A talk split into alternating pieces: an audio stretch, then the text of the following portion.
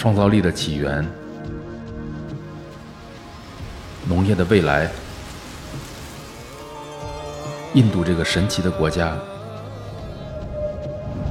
地球的南极和北极。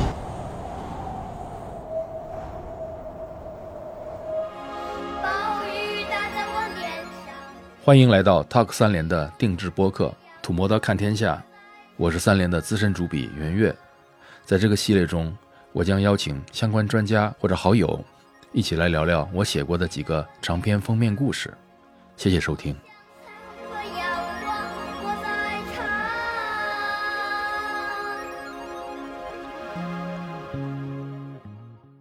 各位听众，大家好，我是三联生活周刊的资深主笔袁岳。呃，今天呢，我给大家聊聊北极。北极这原因是因为我曾经在三联写过一个封面故事，叫《地球之巅的孤独与自由》，写了我去北极的几个地方。然后这次我邀请了一个我在网上认识很久，但是今天终于见面的一个呃摄影师叫李亚男。哎，大家好，我是自由摄影师李亚男。呃，然后他也去过很多这种地方。那人家摄影师嘛，可能去过的地方更多，他的角度也可能跟我不一样，所以我很期待跟那个李安娜老师碰撞一下双方对北极的认识啊。OK OK，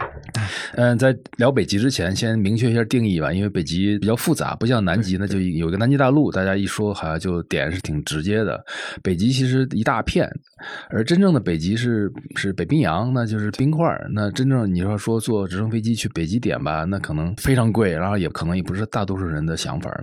所以我的这个，我把点北极定义的就是沿着北冰洋周围的一些陆地，嗯嗯，也主要可能就是呃西伯利亚这一块儿，对吧？对然后美国的阿拉斯加、加拿大的这个北北极以及欧洲。那对我来讲，就是我去过加拿大那个地方，然后没去过阿拉斯加，也没去过俄罗斯。然后，但以我的感觉呢，就是加拿大这块儿其实挺冷的，一般人也不大容易去到。然后俄罗斯也更是也不是很容易去到。阿拉斯加很多人去到，但阿拉斯加的纬度不是那么高。对是，所以就是我把这个北极其实主要就定义为欧洲这块儿。对那欧洲这块儿一个原因呢，就是你们可能也听说过一个叫北大西洋暖流的这么个东西。这个暖流又名墨西哥湾暖流，它就等于是把墨西哥湾的海水，就是一直热的海水从表面一直就顺着欧洲的西海岸和美国东海岸这个这个北大西洋这块流到了北极去。这股暖流使得欧洲的这个北极就特别暖和。是的然后 就是作为旅行者来说，你其实那儿根本就不冷。对不受罪，对一点都不受一点都不冷，对，所以就是这也是很多人会觉得在这块的北极体验要比其他地方好的原因，所以我也重点讲讲这块儿。然后这块儿呢，重点是我把它定义叫北极三岛，也就是这三个岛，就是呃格陵兰岛、冰岛和斯瓦尔巴嗯这三个地方。所以我们这今天呢，主要是聊这几个地方的一些风土人情，或者是旅游的一些见闻，或者常见的故事啊什么的，就聊聊这个吧。对。但这之前，我想先讲一个地儿，就是不属于三岛的，但是我认为，个人认为是这一部分北极的一个核心，就是挪威的 Tromsø，啊对对对托姆瑟，对，我特别喜欢那儿，对是吧？。对，您是什么时候去过的？我应该是一八年到一九年中间那个跨年部分去的，就是直接是在那嗯边过的这个跨年、哦，啊，对，然后一九年一月下旬回来的。待了多久？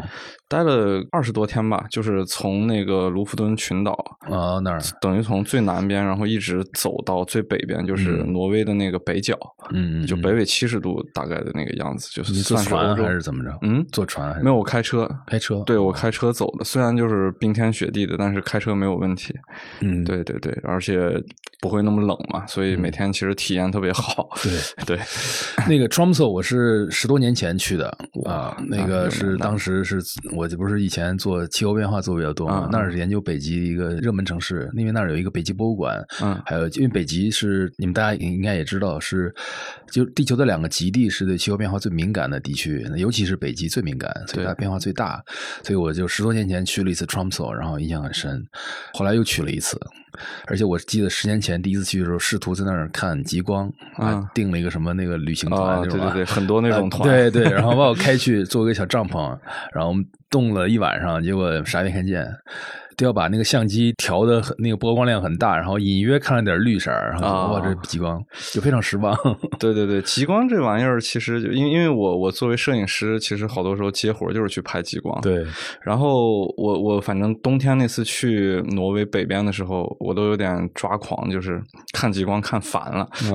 就每天都有。然后我发现它的高发期其实并不在什么深夜或者是嗯很后边的夜，它其实就是从晚上七点到十一点之间是最容易看见的。是对，然后因为那那边其实因为纬度高嘛，天天都是极夜，嗯每天就是时间上很自由，其实那种感觉就是你一整天都是黑夜的感觉，只有中午那一会儿，其实天蒙蒙亮那么一点点，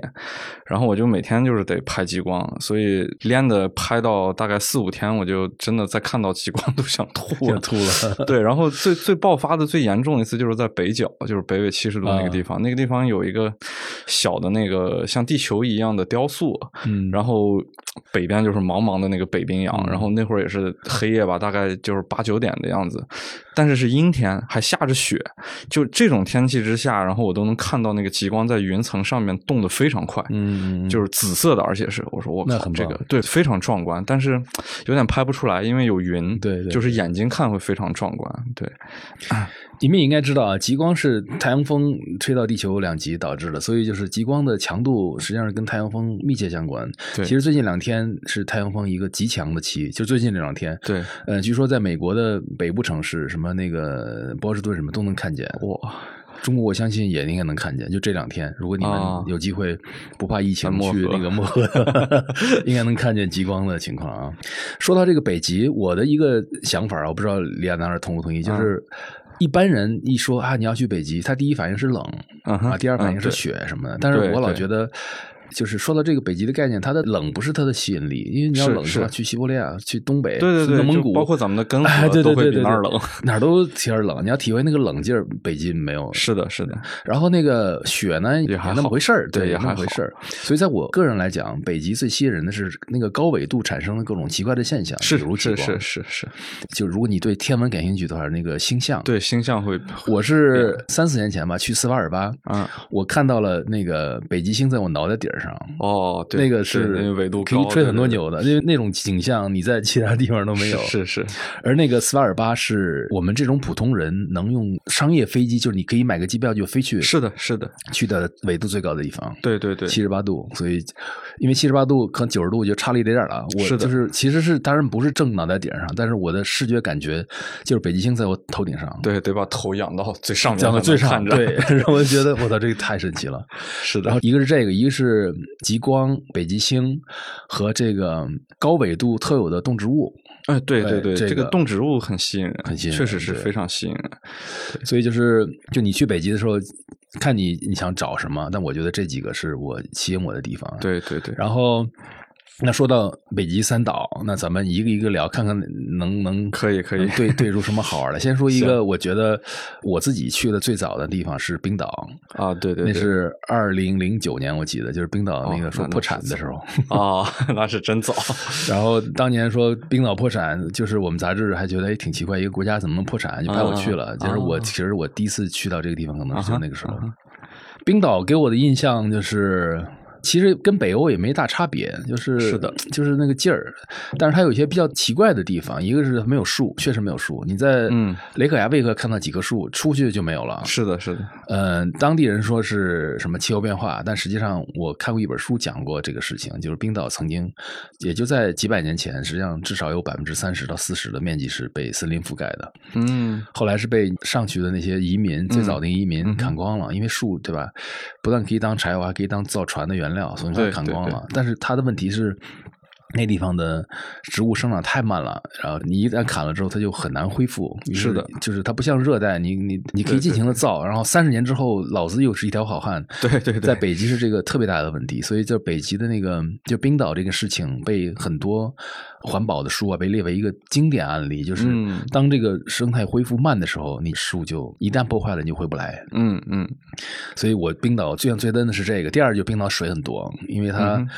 就是冰嘛，然后冰一化，所以我一般咱们一般都是夏天或者秋天去嘛，嗯到处都是水，是瀑布，然后那个河流冰。对对我在那儿看到过最漂亮的那个彩虹，然后瀑布什么，还可以钻到瀑布里面去看，是是这些东西。我去冰岛，我也是去过两次，一次夏天，一次冬天。因为因为我去极地这种地方，都是喜欢在它就是比较极端的时候去，哦那要么夏天，要么冬天。然后冰岛那次夏天，其实我去的时候相对来说失望一点，因为阴天太多了。嗯因为冰岛毕竟处于大西洋的那个，嗯，算是腹地嘛，所以说它那个阴天很多。而且冰岛其实纬度不是很高的，对最高的也就西部峡湾最北边那边也就六十六度都不到的样子。北极圈是应该是横穿冰岛吧？呃，没有，它其实在哦冰冰岛的、上边啊对，在最北边那么一点点跨过那么一点横穿格陵兰岛。对，横穿格陵兰岛是 OK 的。然后所以说冰岛的那个纬度不是特别高，然后大家又说冰岛的极光什么很好看，嗯然后我在那儿一天都没看着，因为天天都是阴天嘛。但是我在冰岛印象最深的三个东西吧，嗯一个是雾，雾，对，那个雾气太好看了，就是它那种峡湾的山，大家也知道，嗯就是那种。会基本上有点直上直下那样，对。然后腿脚伸到那个大海里边那种感觉，嗯。然后但是山顶的半山腰会飘着雾，然后那个画面感太好看了，就是你明显会感觉到那种会有那种西方式的传说或者嗯。是仙人什么的会在那个里边，然后那个是心理上的一个感受，然后其他两个感受就是一个是它的本地音乐很厉害，嗯。就是冰岛的音乐那不用说了，因为我其实冬天有一次去就是看我那个很喜欢那个本土乐队的现场，就是那个 Sigur Rós，、嗯。然后他在那个冬天的时候在雷克雅未克有场演出，然后看了一下，然后还有就是他的民间的那种就是自发那种比较野的艺术氛围挺浓的，就是经常在冰岛开车会路过一些也不知道是干嘛用的房子，就是它毫无用处，但是造型非常奇特，会有一些什么三角形的呀，或者是自己在自己花园雕一些就是造型很奇特的马，虽然明显能看出来他是在模仿那种古罗马的那种感觉，但是做的特别糙，然后你就会感觉在他身上能嗅到一点那种像像非洲文明或者是阿兹特克那种南美那种文明的那种那种野劲儿，就是很粗糙，很像儿童画，但是看起来很舒服的那种 那种很有野趣的那种本土的小的艺术作品，反正也挺有意思，就会散落在冰岛的各个地方。就是你开车走的时候，会不经意的就会路过这么一个装置或者这么一个 一个小的环境。就比方说，在西部峡湾有个地方，就是就荒无人烟的一个地儿，但是路旁边扔的一个马桶，然后后边就是那个海，你会感觉特别好看，就是嗯 说不清楚那种感觉，对，很有意思。是不是是不是因为冬天太冷，大家没事干，就只能创作点艺术了？呃，有有这么点氛围，可能是是吧 对对对，反正就是特别自发那种感觉，会感觉他他们没有受过什么专业的训练，就就会自己发自内心的去做一些东西。我去是十月份嘛，然后啊也是早晨十点钟才嗯彻底亮，然后晚上三点已经不行了，对对对就，给人感觉就是一天就一眨眼就没了，然后就你要对付一个人对付漫长的黑夜，就嗯特别的。嗯也不好过是吧？我我去那儿才真正体会到阳光对我们是非常重要的一件东西，啊就是当你就是下午三四点就已经黑了，你会觉得这个对黑夜太长，你的这个很多情绪和他的那个想法会发生很微妙的变化。对反正我是体会挺深的。，对，但是我其实还有点喜欢这种特别因为你摄影师特别喜欢那什么那个魔法时刻，是不是？呃，对，因为它其实就是在低纬度地区那个日落和日出时候的那个色温比较好看嘛。对但是去了北欧的话，如果你季节对，那就一整天都是这种感觉。然后我因为夏天那次去就是很北边，就相当于挪威北边的时候，就我体验到了一种时间上的自由，就是因为它天黑不透。然后我一嗯天中可以随意的去任何地方。然后我当时开车嘛，就是开累了以后就在路边，因为它森林很多，其实挪威北边就在那种森林的小间隙中稍微睡一会儿，然后就接着开车。我我完全忘了时间了，只有就是就特别困的时候，可能去找一个汽车旅馆，然后就睡一觉、洗个澡这样。但是有时候可能凌晨两三点就起来，就那个天是那种蒙蒙的感觉，因为太阳完全落不下去，它就是在天上会绕一整圈那样。然后我就会去一些风景很好的地方，那个感觉特别好，特别自由，就我一个人，然后又没有时间概念，所以当时就是夏天极昼的时候去完，我就想极夜再去一次，看一下一整天都是黑夜的时候是什么感觉。对，因为那种消失的时间的自由的感觉还是挺奇特的，在在我们低纬度地区体验不到。所以你看，就是我这个北极封面的标题叫嗯《地球之巅的孤独与自由》。对对对对就是大部分人就特别贴切对特别能体会非常贴切对对，就是孤独与自由，就是你在热带在真是你孤独也孤独到哪儿去？对对对周围全是各种动植物，是吧？是的是的是的你不觉得好像孤独？但在北极，这就是有这种感觉。是的对，是的不自不自觉的，周围人也少。对，北极挺适合一个人去的，对，真的非常适合一个人去。我反正都是基本上都是一个人。对对对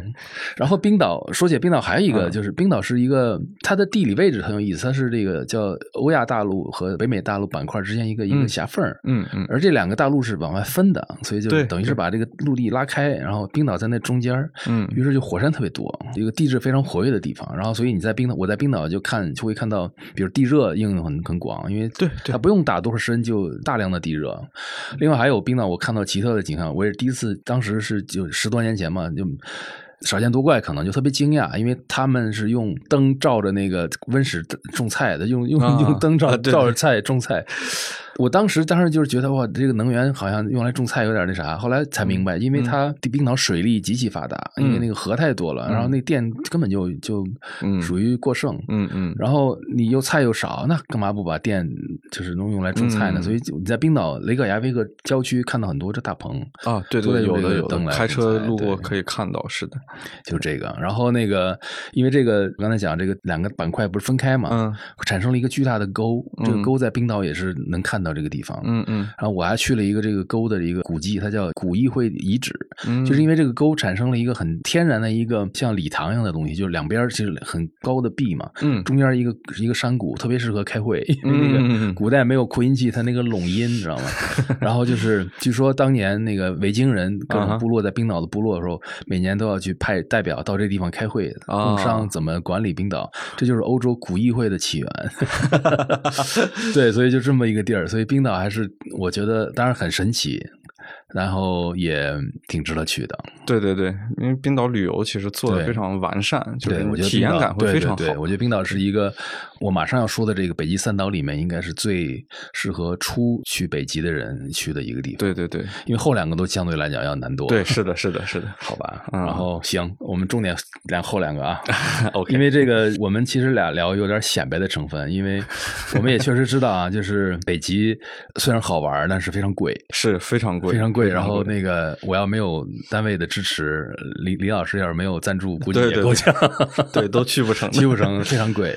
所以就是对于能去到北极，像我们俩走的比较深入的人，可能会一般人真是 比较难体会我们的这个这个一些是看到。确实是举个例子，比如格陵兰岛，对，格陵兰岛在我看来啊，一个最大的特点就是格陵兰岛那几个城市，任何两个城市之间没有公路，对对对所以你你要去格陵兰岛，要不然你。你就是只在一个地方待着，那你可能省点钱。但凡你要去另外一个地方，要不坐船，要不飞，对都非常贵。对对对，然后我是当时是采取了飞的办法，啊我记得我我生平买的最贵的一张机票就在那儿买的，因为整个飞行过程是两个小时，啊价钱是九千人民币。我天哪，太贵了！直升机还是那种小飞机？呃，不是直升机，就是螺小飞机旋桨的小飞机，哦能坐三十多人，啊就是当地的那个大使。对，我一想，这两个小时在中国可能有时候三百块钱就能买到了，就我按小时来计算这个距离啊，那是折合人民币九千多块钱，就是非常贵的。对，非常贵，那是非常贵。所以就是格陵兰岛非常贵，然后格陵兰岛呢，历史是很有趣的啦。为什么叫 Greenland 呢？这肯定嗯对对对对对大家都可能听说过这故事啊，就是这个维京人去发现这个岛，为了招来更多人去，就起了个名儿叫叫 Greenland。其实那地方是对对对冰天雪地冰，天雪地的，只有就是海边那么一点点的那个对很窄的一个地方会有一些最南边一点点但实际上，因为我是做了一些调查嘛，而且我愿意飞，所以就是我才意识到格陵兰岛实际上它好玩的地方不在沿岸，是在里面。嗯，对因为刚才那个脸兰也说到峡湾，峡湾是北欧一个很很著名的东西。对对实际上它就是当年的冰期的时候那个切割出来的被被被已经切割出来。对那格陵兰岛的西海岸这个冰这个峡湾特别多，特别长，特别深，好多峡湾是距离那个海岸线要往里走一百多公里、两百多公里才能到头儿。是。呃，像那个当年他们就是维京人去那个第一个这个叫 settlement，就是这个、嗯这个居地，都是在峡湾的最里面，嗯。因为它在最里面才能挡住这个严寒的风，是。里营造一个小的微环境，对。然后才会温暖。所以那里面就等于说，换句话说，我不知道，待会儿我听李李亚男，因为他是坐船去的，嗯请他说说，就是以我的我当时的感觉就是，如果你坐船从外面到了格陵兰岛，你会看到一片白茫茫，根本不适合人类居住。只有胆子大的人看到一个峡湾，他钻进去，而且还得钻一百多公里。嗯，你会发现这个里面是绿油油的，对对对，然后有草，有非常厚的草，就是当然可能 一年也遇不了两三个月，但是这个草已经够你养牲口了。但是一旦你能养牲口，你就可以活。对，所以当年那个北欧那个海盗们是这么活下来的。但是我当时是就直接到了那地方，看到绿油油，我觉得哇，这地方太人间仙境了。嗯嗯嗯，但是你坐船稍微沿着峡岸往外走，就越往外走越白。对，是的，是吧？是是那种。你们当时坐船什么感觉？我当时是其实也是先飞，从冰岛飞到一个叫它最南部的一个特别小的城市，名字叫我看啊，纳萨尔苏瓦克。那我去过的哪啊？纳萨尔苏瓦克，它其实就是在峡湾很里边，非常里边。然后，因为其实我第一次去那种蛮荒之地，就带引号的蛮荒之地，感觉没有人的那种地方。然后到了之后，我就发现竟然有个机场，然后那个机场我感觉就是那种土渣的，就是它它没有怎么铺的，就是只是压平了之后那样飞机就哗就落下去，然后直接那个机场的旁边就是我们的那艘帆船，我们其实是一个大概三十多米长的一个荷兰的古帆船，它它它说是有一百多年历史，但其实就是像那种特修斯之船似的，它是不断的在填补零件，然后这样 成了一个所谓的那个古帆船嘛，就可能只有龙骨是一百多年前的，然后我们就上了这个船，就开始往峡湾外边走。其实那个就是在这个纳萨尔苏瓦克往出走呢，会到它一个相对来说南部最大的城市。南部最大那个城市名字叫尤利安娜霍布，不知道你去过没？那个没有，没有是吧？那那个相当于是格陵兰第三大城市。嗯，然后去了之后只有三千人，就是第三大城市，因为它第一大是怒克嘛，然后可能有一万多人。在那个城市，其实大家就是整备了一下，因为要开始走公海了，就从那那会儿开始。那个城市是在峡湾相对来说偏外边一点，然后好几个峡湾那个汇聚的一个地方，所以说那片儿有一个，就您刚才说那个微气候，然后就是比较舒服，适合人类居住，而且它是可以通向四面八方的，所以人比较多。在那边就是大家买点东西啊，然后再稍微整备一下，船也需要整备，然后就开始沿着格陵兰的南部，穿过一个小的海峡，然后走到格陵兰的东海岸，开始一直往北走，走到那个行程的最北边的城市是叫库鲁苏克角，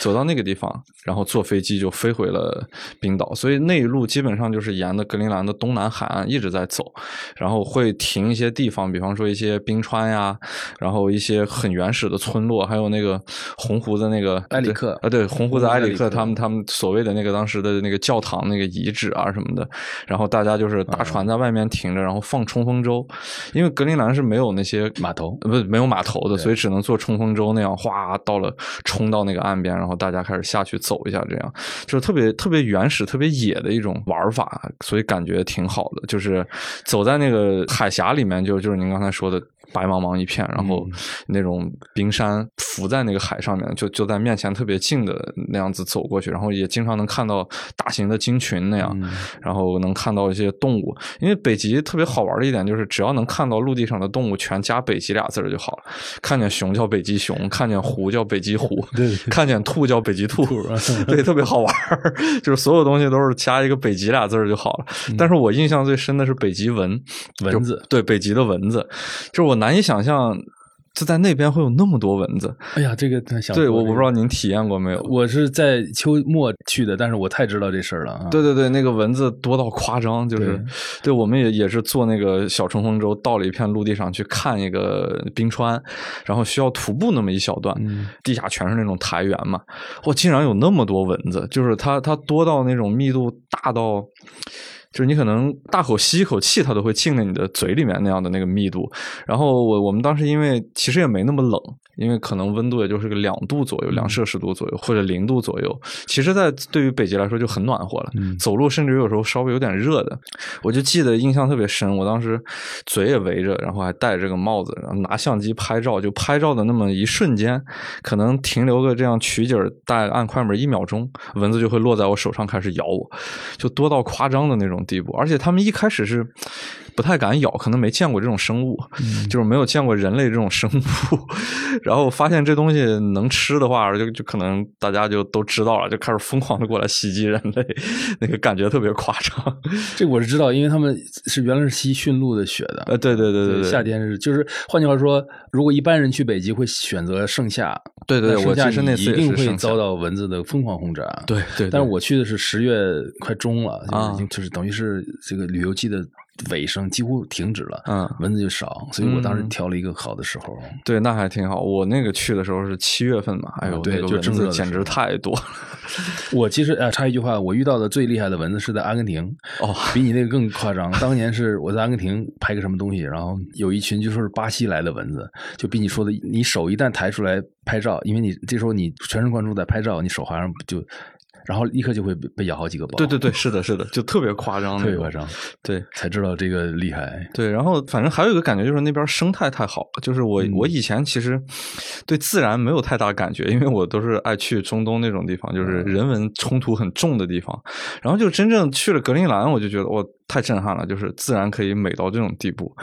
对，所以我就说那些有的朋友会问我去北欧玩一些什么地方，我说如果你预算充足，你应该直接去格陵兰。嗯就是你要被自然震一下的，就是它太原始了，它那种原始的力量大到那种让我震撼的，当时有点说不出话来，因为。其实导游当时总结了一句很好，我们去的好多地方是压根儿可能就自古没有人类涉足过的嘛，嗯然后会踩在那个苔原上面，就仅仅踩这么一小脚，留下一个小脚印，浅浅的，然后导游就会说，这个脚印儿可能一百多年之后才能恢复。嗯然后这句话让我挺震撼的，就是我这么无意的一个行为，然后就会造成他们那个一百多年才能恢复的这么一个时间的一个很漫长的过程。然后再加上就是你随便站在一个山头，你的远处就是那种特别远古的那种蓝颜色的冰嘛，因为那个嗯冰川就在你面前。然后有时候你会进入一些很天然的那种冰洞，就是像冰岛的冰洞，不都是一些相当于是那种 tour 嘛，然后你花了钱那样，导游会带你进去。但是格陵兰就是你很自然的就会进入一些冰洞，然后也没有什么路可以走，就是大家都是在人类很原始一种状态攀爬呀，或者是跳过一些石头之间的那些缝隙，就是那个整个再加上那个蚊子的骚扰，你会觉得就是这儿就不应该被人人类打扰，它就是那个原始的状态是最好的。但是所有的那个就是在低纬度地区的人类，他们做的所有的工业的事情啊，或者是一些其他的像排二氧化碳什么的，其实对北极因为影响还是很大的嘛。然后不管是全球变暖还是什么紫外线那些，就是那个空洞越来越大之类的，然后你还是能嗅到这种细微的变化，就是。反正就就连格陵兰那种地儿，就夏天时候能那么暖和，然后有那么多水，然后反反正还是真的是特别震撼。就是我我真的是只有在格陵兰第一次被自然震撼到不行。像冰岛的话，就是我只是觉得那些冷峻的景色很美，嗯，就是看照片也能看出来，但是。只有在格陵兰，你是真正进入那种自然的时候，哇，那那真的是不一样。然后每天就是看那种景色，然后你在船上也能看到那个鲸鱼那样翻起来喷那个气什么的。因为鲸鱼呼吸的时候，那个就是大家其实平常看到的，不管是视频啊还是照片，你只是看到，你只有在真正在它旁边的时候，然后你看到他喷那个他呼吸的时候喷那一下，那个重低音感非常强的，嗯就是它可以传的非常远，就就真的是有一种来自大地深处的感觉的那种声音，再加上那个其实那个光和声音是有实质的嘛，就是你看到它那个水喷出来之后，过那么一小会儿才能听到那个很震撼的、很低沉的那个声音出来，哇，那个感觉是不一样的，就是只有在现场才能感受得到的，看看照片和看视频是没有这种获得感的，对，其实刚才李亚男老师说了一个很大的、很很重要的道理啊，就是对于我们这些人来讲，我已我已经羞于说自己是一个什么探险，就是探险这个词儿在我这儿是不存在，嗯我离它非常非常远了。也就换句话说，我们这些普通人要去看到一个自然的景观，必须得依靠当地给你建好的交通或者嗯旅馆什么的，嗯因为我们已经没有野外就是对生存的这能力了种能力，所以就是说，就比如北极，我觉得为什么如果你想看极地，可以先去北极看，因为北极，呃，欧洲人住了那么久，他其实搭建好了一个相对完善的这个交通和旅旅馆体系，我们可以只要花点钱就可以去了。就比如说，我要现在要去南极，那你就只能在船上，你不可能自由行的，因为嗯它是，呃，你离开人家给你搭建的这个生态系统就死了。对北极可以。那为什么刚才说冰岛？我们俩其实意见都一样，冰岛是很好看，也很也不错，当然是一个入门级的，入门级别的，但是呢，你那个震撼就不如格陵兰强烈，因为格陵兰它旅游不是那么发达，嗯，呃，它的这个基础设施少一些，那然后就会很贵。对对是的，但是呢，你要是经济允许的话呢，你真正想把把自己震撼一下，那就去这种地方，因为对它确实是那个野劲儿是冰岛没有的。对对对啊，冰岛真的没有没有对对我当时是去了之后，一个人徒步了一天，哦那那厉害然后就沿途可能见了两三个人，啊，就是当地人有放羊的什么，打个招呼。就大量的时间，我一个人在苔原上走啊，对，苔原上走看到的全是五颜六色的那个北极草，对对对对，那花儿 加个北极其实挺好看的，北极花北极草、北极叶儿，呃，五颜六色，但是都不高，就是就是对，很浅，很浅浅，它长不高。是的，因为它那个是每年的生长季生长季就这么点儿，对就长不高，然后就很浅，然后你走的你也不会觉得好像也没有危险，因为很很扎实的地。对然后你就在走，然后我记得很清楚，也没有风，就你走路可以听见自己的脚步声，然后对对耳朵里其实听不见什么声音，就是脚步声，然后满眼看上去都是很漂亮的景色，但是一个人没有，对，是的，是的，对对，而且你可以走一天也没什么人，是是是，就是那感觉是真是，我觉得其他地方简直是没有没有这种体验对。因为只要是低纬度，你但凡你想找一个没人的地方，那必然就是肯定是很高很高海拔很高哎的山对对对啊，冰山可能有这种 感觉，对，就环境会比较环境非常极端。对。在那儿呢，其实也不很冷，对。也就是三四度这样的，你稍微穿点衣服就出去了，是的，是的，然后还能体会这样，那就只有在极地有了。对，真的是对，而且没有什么人打扰你，然后你也不会去打扰到别人，那种整个世界就是你一个人的，对，感觉特别好。但是说到这个探险啊，这么我给大家讲个故事啊，就是这是我亲身发生的事儿，嗯就是我在那个康格鲁斯瓦格，就是能降大型直升机的地方，参加了一个旅旅行团，那就是等于是散客拼的团，然后拼团，然后大家就开车开了一个多小时，开到一个大冰川上去。那天一个项目就是徒步冰川，嗯，那冰川已经大到基本上你看不到河河道了，就是一片冰原了，有点像，嗯但是他们还是叫冰川，因为好像确实有这么一个一个冰川下来一个活动的一个印象。我去的时候就十月末了嘛，然后也不是很冷，然后那个雪也很厚。导游就是到那儿，他就说啊，你们走吧，就就让我们去就走那冰川他就旁边抽烟去了。然后我们那我记得我当时那个车上有很多学生，大大学生，就啊等于是也不知道干嘛，团建也不知道干嘛什么的就去了。夏令营，对，然后 我一开始就是顺着前面一个人走的那个脚路，一步一步走，那个雪到膝盖深，每一步都到膝盖深，我就踩着前面人脚印儿走，走着走着我就胆儿大嘛，然后就是我就开始离开了这个人儿，往那个内部走，嗯。就把那个就等于自己开了一条路，啊，每踩一步都到到膝盖，啊又走了差不多十分钟，越走就越觉得好像脚下不是很稳了，啊，就你弄一弄会有点那个晃的感觉。啊，但是我因为以前在阿根廷走过这种冰川，啊那个阿根廷的冰川是没有雪覆盖的，啊我就知道其实冰川里面对对对对。是很多洞的，呃对对对对对，我很小心，然后我就越走越心里越毛，后来就是走了十分钟之后我就停住了，啊，然后我就按照原路踩着我的脚儿退回来了，然后但是我后面跟了几个学生就胆儿大嘛，就又顺着我那又往前走了，那我就啊退回来了，然后退回来不久，可能又过了一段时间，就听到后面喊救命救命。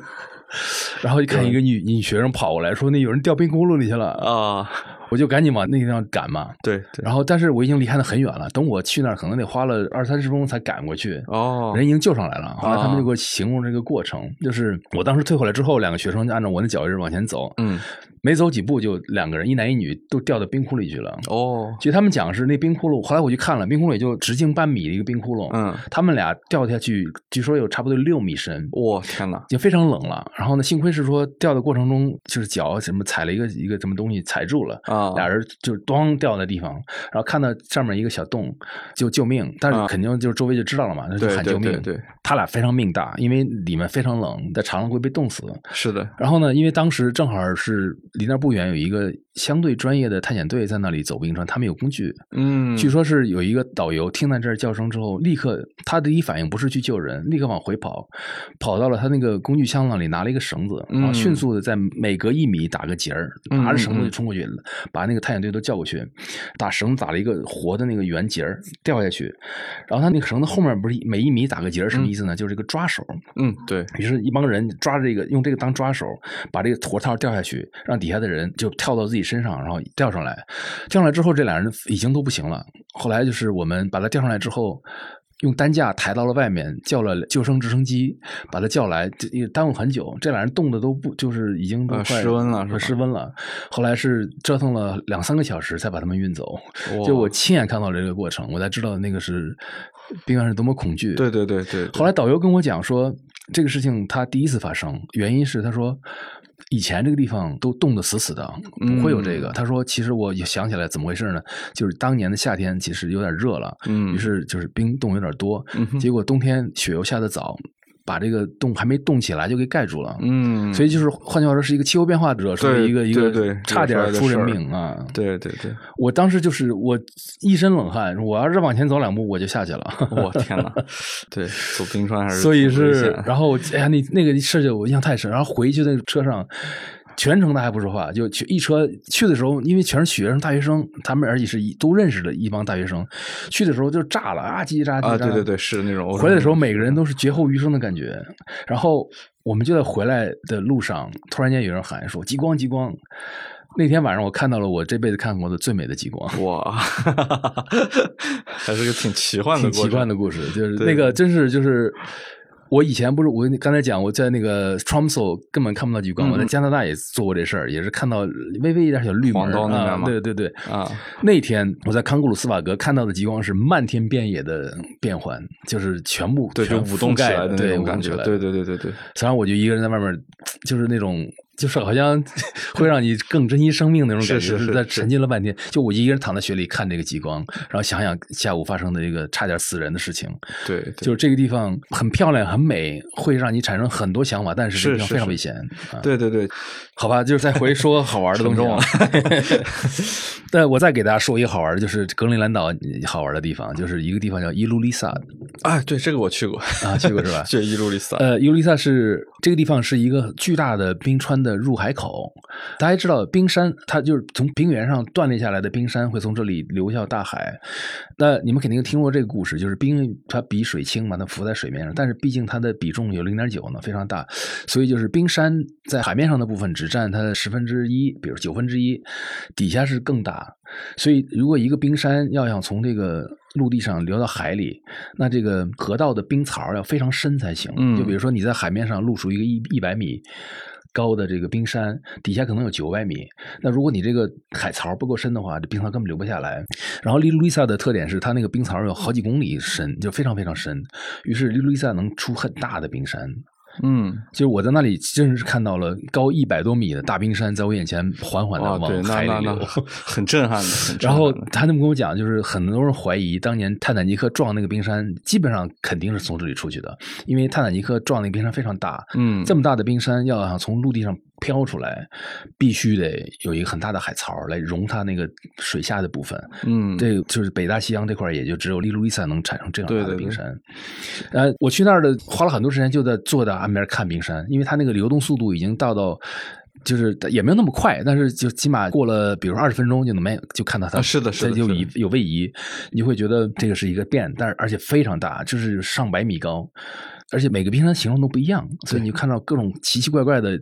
东西，白白的，然后再缓缓的往海海里走，对对对，这感觉是雕塑似的。那那那那个地儿就跟冰山制造厂。对对，就像就像一个就像一个流水线一样往外走。对对对对对对，他们还有一个项目，我当时没，我就我嫌贵没去。就是他是坐着，说是坐直升飞机一直坐到那个内陆去看那个伊卢丽萨冰山的起源地。哦那是个大冰盖，一个很大的冰盖，可能几百公里长那个冰盖对。然后那个前端就是往前走嘛，然后一个地方就是开始断，啊，断一个往下走，断一个往下走，所以就是等于是他们可以坐直升飞机一直飞到内陆一百多公里、两百多公里，看到这个冰山工厂的这个 呃对呃出产品出出厂车间，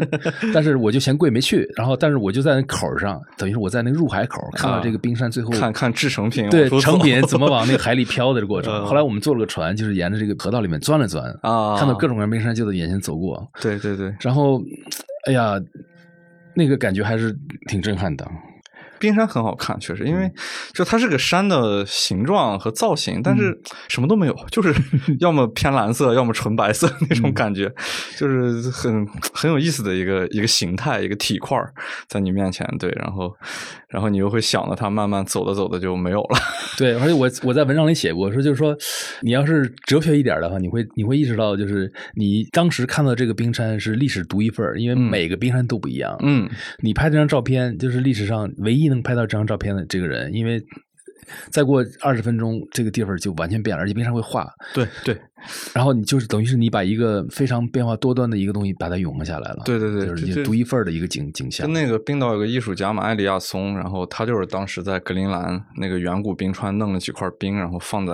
应该是巴黎吧，然后巴黎应该是蓬皮杜外面，就是做了一个像时钟那个十二块一样，然后就慢慢的让它自然融化，然后最后人们就看了一个时钟一样的东西自然融化掉，但那都是格陵兰的那种冰，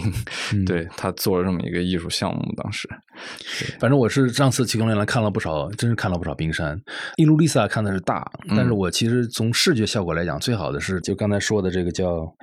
呃，纳萨尔苏瓦克，我在那儿看到的冰山，那儿冰山就是不那么大，就可能也就几十米见方吧。嗯，但是它形状，因为它画的差不多了，然后就是形状非常奇怪，嗯，很像雕塑一样。嗯，是的。然后我们当时是租了个小快艇，就在这个就是十几米到三四十米吧，这个这种体量的嗯冰山中间穿，嗯，快速的穿，然后就是你会感觉自己进了一个魔鬼城啊，是的，是的，就那种就是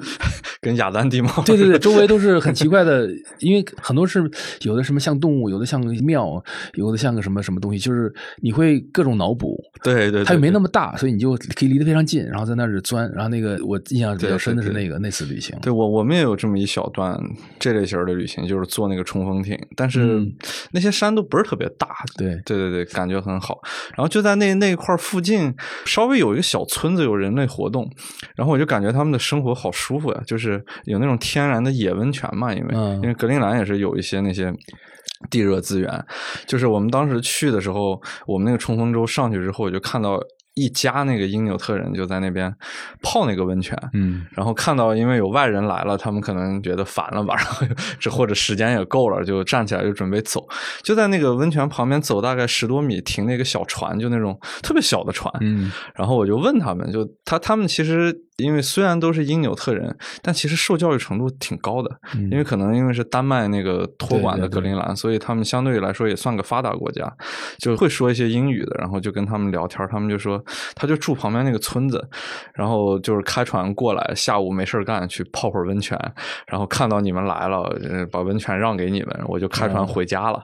就那种就好田园 那种生活。后边我们去看完那个温泉之后，就去了他们的村子。那村子可能也就十几栋。房子就那种小木屋嘛，格陵兰是那种小木屋，很好看。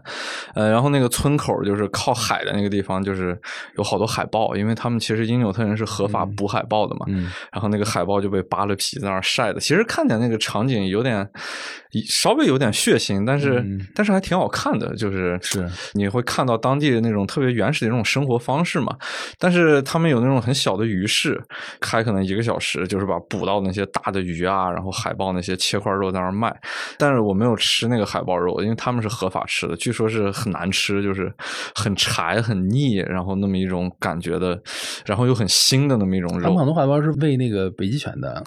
哦，对对对对，然后对，然后因为以前他们不是就是有一种蔑称叫那个爱斯基摩人嘛，对，然后就是吃生肉的人，对他们确实是在于市就是随身带刀，然后比方说想买这块肉，先看好不好，就自己先炫一小块尝一下，嗯。啊，如果好吃就买了，就就。确实是那样，但是现现在就。都是统称为因纽特人嘛？对对对对对，然后就正好也可以提示一下大家，到了那边不要见了因纽特人叫人爱斯基摩人。对 对对对对对，这个要提示一下的。然后就还是那个小村子，就感觉很好的，因为那些小孩可能也没怎么见过这种外来人，他们就很兴奋，然后就会去跟我们玩然后，但是我就感觉他们生活其实也蛮好的，每家都有一个蹦床，就是就是他们因为娱乐活动也少嘛，对，就是每家的标配就是一艘船，一个蹦床，一个篮球框，然后就是挺有意思。思的那种感觉，就是你看着他们特别像原始人，但其实他们生活都挺好的、嗯 那种感觉。对，你做过他们那狗拉雪橇吗？哦，我没有做，我们那次没有那个项目，因为做过啊，你做过是吧？就那个狗叫什么阿拉斯加？呃，对对反正我是做了一次，但是怎么样特别冷，因为你说起不冷吧，实际上因为是我觉得因为什么呢？就是那儿风很小，对风很小确实然后你风很小风一小，你只要这衣服够保暖，那就对肯定没事儿。当时我当时做了狗拉雪橇，给我冻坏了，因为一旦对，动起来运动起来有风了。那真是特别特别冷。我是穿了各种衣服，都是还觉得冷，但是就是也挺好玩的。看一帮狗在前面跑着，你在后面就就那种 那项目贵吗？也不贵也不贵哈。啊，但是反正。我当时是不是十月份已经是啊啊嗯就是末期嗯旅游淡季了，没什么人，就就我一个人就坐那儿，然后后面一个老大爷拿着那东西啊他还带我去那个狗舍看那个狗，哦就就养平常养在那儿，就拉几个，然后就是你可以明显看出来，有的狗会偷懒儿，有的狗不会偷懒儿。哎，那他们会给你租那种衣服吗？就当地因纽特人那个感觉全是动物皮毛那种。哦，没有，没有，没有，这个可能没有遗憾了啊对反正我就是穿着惯常那种羽绒服，哦可能有也衣服也不对啊啊但总之是挺冷的。对对但是就是做了一次狗拉雪橇，对，但是我有看到那种照片，就是人们会穿他那个很当地的那种，嗯就可能会 OK。对，他们有这种项目，就是极夜的时候在冰上给我拉着转一个晚上，但是都不是很黑啊嘛。啊啊！就这体验，我相信是很棒的。对，应该是应该衣服的棒，。对对对对，因为格陵兰它其实那个冰盖还是很厚的嘛，对就是海拔都到三千米了，对对，所以说好像只有一些非常原始的因纽特人才会，就是会会横贯这个冰盖，平常人们其实生活范围不大，不大。对，非常非常小的，对他们那些猎人可能才会深入到一些冰原的内部，但平常人就是正常的做个渔民呀，然后或者就是可能我不知道，可能是有政府补贴什么的，因为它毕竟往里面走没有动物，没有什么可对对对麋鹿什么可以抓两只，但是实际上真正的打猎的话，全在海里的。对对对，都是海里面那样就 OK 了。但是有一点啊，就是冰山虽然好看，但是其实非常危险，它没有发出预警的就会翻转。对对对冰山一翻转翻会产生大量的这个就是海啸。对对对对，我听到过，就是有游客被卷进去的，哇，就是你在海边走，突然间啪就一个浪就来了，就是一个远处可能一个冰山翻转了。你想想，冰川我跟人讲过，十分之九的体积在底下，对如果一旦重心不稳的时候它的变它这个产生量量很大的，就几米高的海浪就会冲过来。哇，所以在海边也是要小心的。是的，是的，对啊，总之吧，就是这种地方好玩、原始、刺激，对但是充满了各种不确定。对对对不像你在你在巴黎旅游，你的不确定来自于 小偷小偷啊，或者就是 这你在这个中东，那这是相对来讲还可以对，相对来说是 OK 的，而且有的时候也不会直接危及到你生命，撑死丢点财什么的。对对，对在那儿真是对，那个自然是拗不过的，拗不过，这对说死就死。所以就是在这种地方旅游，就是它是一个取舍了，就是你你真正的自然对我们这种城里人来讲是挺恐怖的。是的，是的，就是想提醒大家这一点，是的挺恐怖的。对他大部分时候反正是展现他的那个和善面，对但是稍微一生气，可能你就丢命了，对，就那种感觉。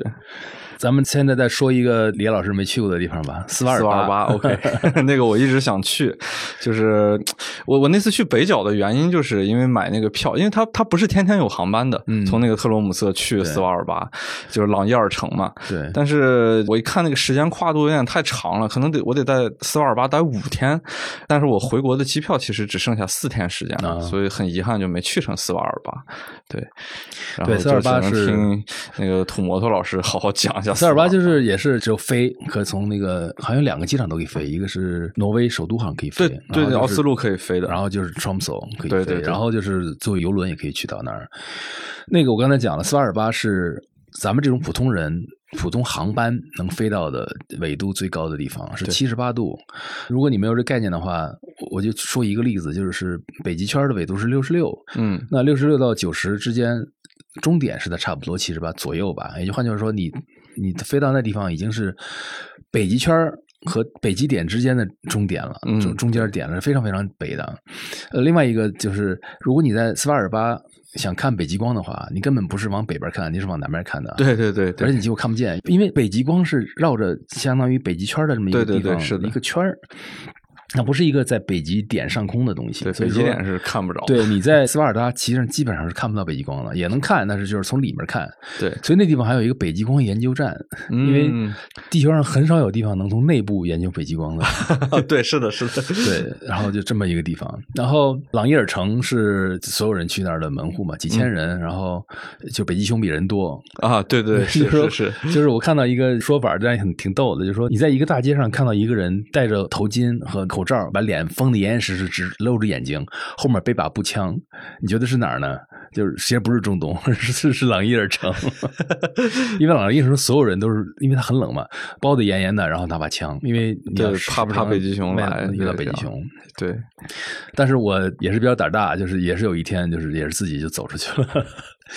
而且那当时我记得很清楚，当时是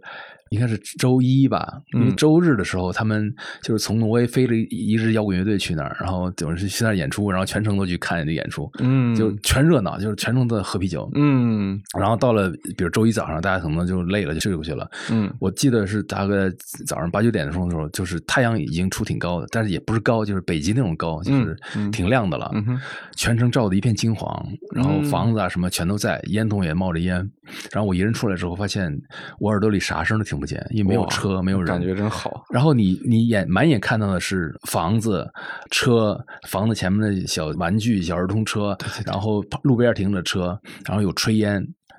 但是你走在大街上，耳朵里什么声都听不见。哇，这种感觉是我就终生难忘，它是一种反差，它的反差大到我就觉得这是个什么地儿，就是像布景一样的。啊，而且但因为当天没有风，北极的北极很特的没有风，对，是，没风的时候就安静的一塌糊涂。然后你满眼看到的却是一个很正常的一个城镇，嗯，但是因为没有一个人，哇，天哪，这感觉真好。我就那儿走，我就说哇，这什么地儿？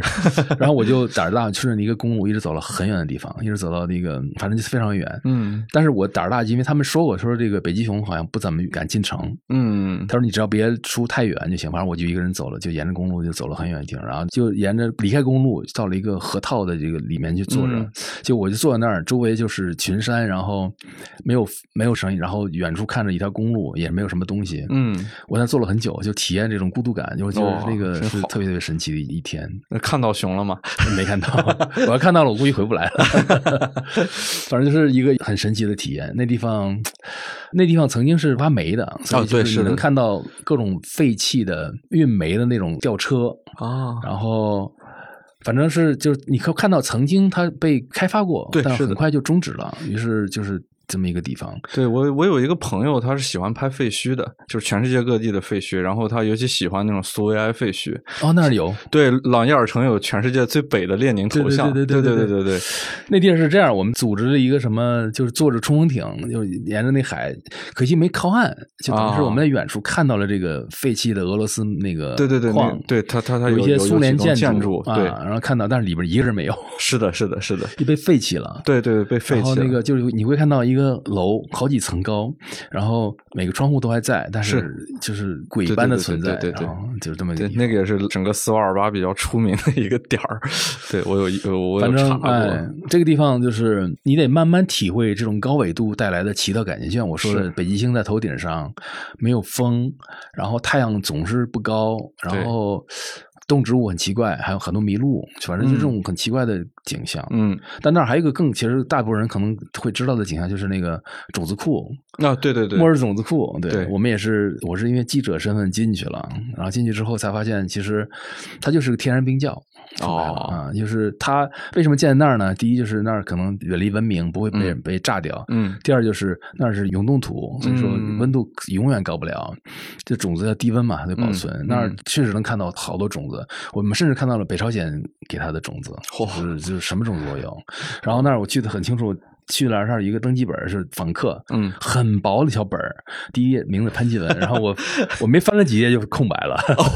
那么少的人去，对，然后我就哎翻了几页就该我了，我加了名字，可以可以，对，还是挺那个什么的，可以值得吹牛的，对对对。种子库，对，但是反正我我虽然没去斯瓦尔巴，但是反正也也是有个很有意思的那个小点嘛，就是因为那儿不是一战的战胜国共享开发的那么一个地方嘛，所以就有一些公众号、无良公众号就会说那是中国土地的一部分，就是中国不知道的海外领土，斯瓦尔巴什么的，然后然后又说什么中国护照免签之类的。我说那那你至少得有个申根签证吧，你才能去。对，所以不要被这种东西骗。不，他从法理上来讲，对法理上确实，如果你你有本事说从中国驾条帆船去，对，确实你可以登岸。岸，对，确确实是 OK 的，对对对，可以的。但是按照现代文明的这种方式去，只能是得先有申根，对对 从挪威那样过去。对对对是的。然后中国是有一个叫黄河站，不是在那个朗伊尔城，是另外一个岛上。但我这次就就相当于中国的北极科考北极科考站，对，据说门口有俩大狮子，这 太中国了。对，非常中国。说那个说这地儿有这个东西，反正就是北极说一千到一万吧。我的感觉就是，如果你想去地球的极地，就好几个极嘛，什么高的，然后北极其实是呃最容易的一个地方，对最容易因为珠穆朗玛峰一般人是绝对去不了的啊。你你要想去，你得 兜里有很厚的银子才可以去。是是然后南极也很难，就相对来讲也很难。然后北极是虽然贵，但也没贵到说好像不行贵到就不行的那种也不是说比如说二十万才能去，不是这样，你可能花个五万也就能去到了。是然后在我们刚才说的这几个地方里面，我还是去坚信北极三岛是最有意思的。对冰岛、格陵兰啊这个，再加上挪威其实也很好玩。对所以就是挪威很好玩它的基础设施啊比较非常好非常健全，常然后你就可以租车，也可以坐船，也可以飞到那儿去，就是实际上就是就坐公共交通也可以。对对 OK 的，然后也可以 OK，然后找个旅馆就是去探险，但是很多时候你要一个人面对大自然，所以对你要是一个喜欢热闹的人，可能也就不适合你。但如果你是觉得我想亲近大自然，想看看这个自然在没有人干涉的情况下是个什么样儿，是那北极是一个比较舒服的，能体会到这种感觉的地方。对对，